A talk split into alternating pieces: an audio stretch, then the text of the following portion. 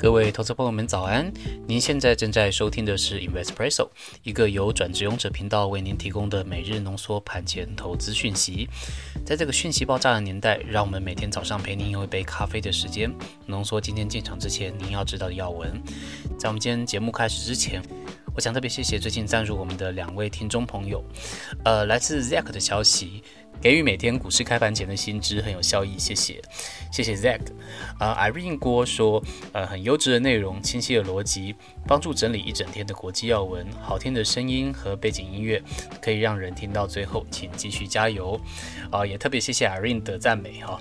那我们很谢谢这两位朋友们的鼓励，我们会坚持产出好的内容，为大家继续带来最精华的讯息。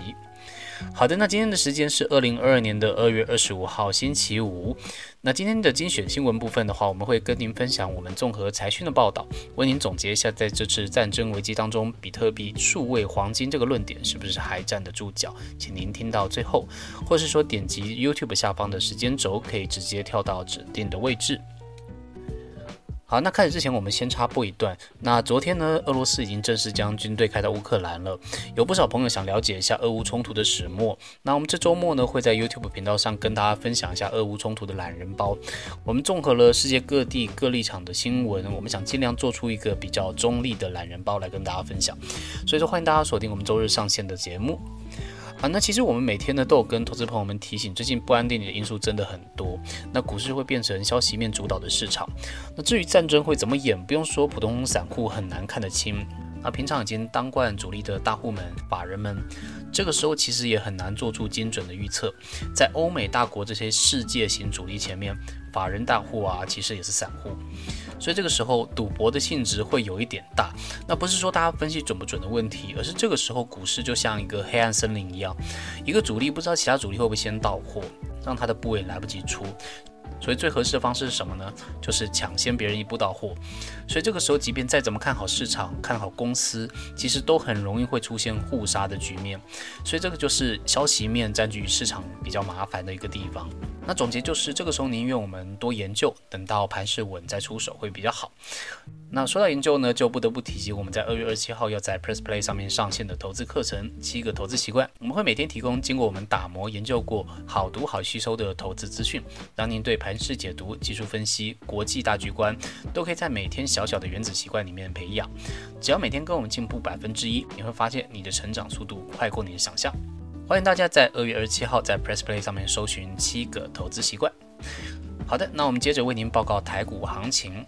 俄乌开战引发投资人的恐慌，台股昨天午盘在俄国进军之后开始跳水，电金船基本全面倒地，三大法人合计卖超六百一十一亿元，外资继续大卖，不过投信呢还是蛮看好台股的，这个时候还继续加码上市公司。那我们看到指数的部分的话，加权指数呢是下跌四百六十一点，收实体的黑 K，直接破了头部的各大均线，停在半年线的地方。那贵买指数的部分呢是下跌六点六八点，那一样是收实体的黑 K，略破年线。那如果破了年线的话，下面目前是比较没有关键的均线支撑，可能会有空头的趋势疑虑，请投资人们要特别留意一下中小型股票的表现。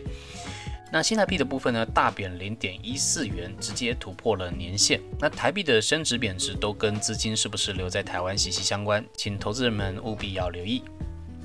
好，再来看到族群的焦点，昨天基本上通通都是跌的，但是比较抗跌的呢是观光，上半场呢还是大涨，但在中午俄国进军之后呢，也只好收在负零点零三个 percent，那其余都是下跌比较严重，跌的比较多的有航运、电子跟钢铁。从成交比重来讲的话，电子股是五十个 percent，再来是航运二十四，金融保险五点一六，化学生技二点五九。好，再来与您报告昨天晚上美股的表现。那昨天晚上呢，美股一开市全部都开在恐慌的低点，但是美国总统拜登在盘中宣布要对俄罗斯实施第二波制裁。那制裁呢，包含更多的大型银行冻结他们的在美资产，还有制裁俄国重要的人士还有家属，切断俄罗斯进口高科技商品的技术。尾盘出现惊人大逆转，全部都上涨。哎，这个其实基本上跟我们。刚刚说的一模一样。那这个世界型主力呢又出来放话，所以股价又回来了。那这些制裁呢，基本上都包含在我们昨天跟大家分享的新闻里面。如果大家有兴趣的话，可以听一下我们昨天的节目。其实现在的局势都还在变化当中，所以说请大家都还是小心为上。好，我们看一下指数的部分。昨天晚上道琼工业指数呢上涨九十二点。幅度在零点二八。那技术分析的指标部分的话呢，是收红 K 带非常长的下影线。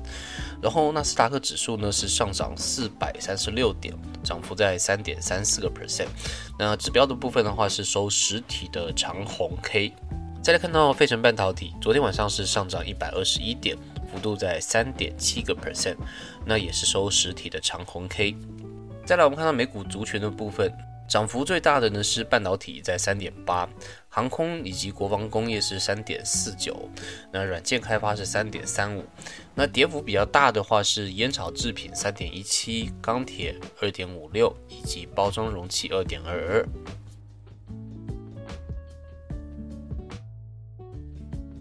再来与您分享是本日的精选新闻。今天分享的新闻呢是比特币数位黄金的论调是不是还站得住脚？来自财讯的报道。